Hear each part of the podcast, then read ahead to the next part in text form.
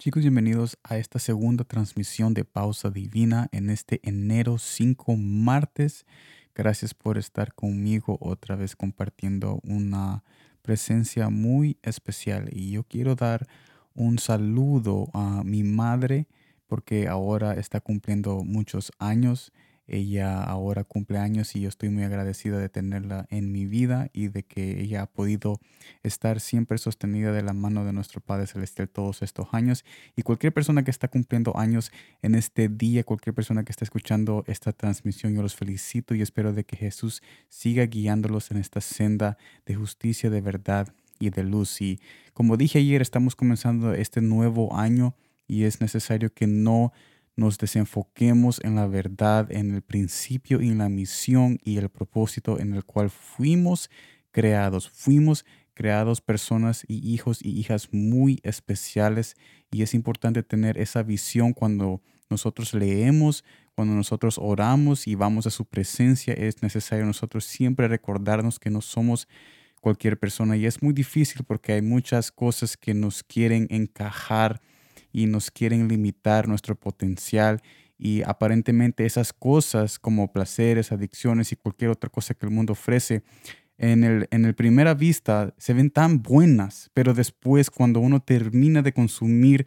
cualquier cosa, vemos la, de, la destrucción, la autodestrucción que nosotros hacemos en nosotros mismos. Así que sigamos adelante. Y habiendo dicho que sigamos adelante, vamos a seguir adelante en esta transmisión y estaremos viendo 2 de Timoteo capítulo 2 versículo 19 que dice de esta manera. Pero el fundamento de Dios está firme, teniendo este sello. Conoce el Señor a los que son suyos, y apártese de iniquidad todo aquel que invoca el nombre de Cristo.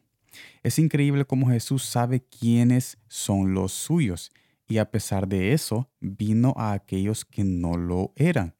Mire lo que dice San Juan capítulo 1, versículo 11. A los suyos vino y los suyos no le recibieron. ¿Pero por qué?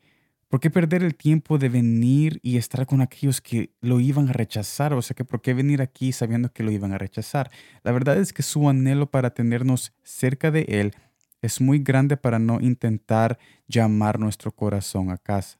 Jesús quiere estar con nosotros. La pregunta es, ¿será que queremos estar con Él? En aquel día donde su gloria sea notable en todo el mundo, querrán estar a su lado. Pero Jesús no quiere personas que ven y creen. Él busca a aquellos que crean en Él por lo que Él dijo aún antes que sucediera.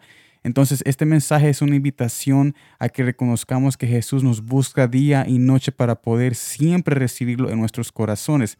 Yo, ahora en el versículo del día dice, danos hoy el pan de cada día. Ese era el versículo de hoy para aquellas personas que tienen la aplicación de la Biblia. Y yo me puse a pensar en, esa conexión de la Santa Cena, como Jesús dice que yo soy el pan de vida. O sea que danos hoy tu presencia cada día hoy. O sea, dame tu presencia hoy.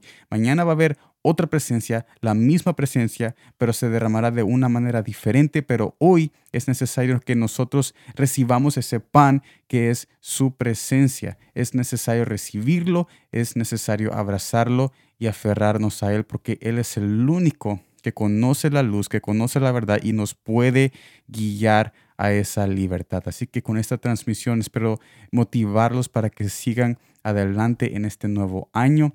Gracias por, estar aquí en esta transmisión y espero de que este mensaje haya llenado los corazones que están anhelando la presencia de nuestro Padre Celestial. Nos vemos mañana en la transmisión del miércoles y como siempre, gracias por el tiempo.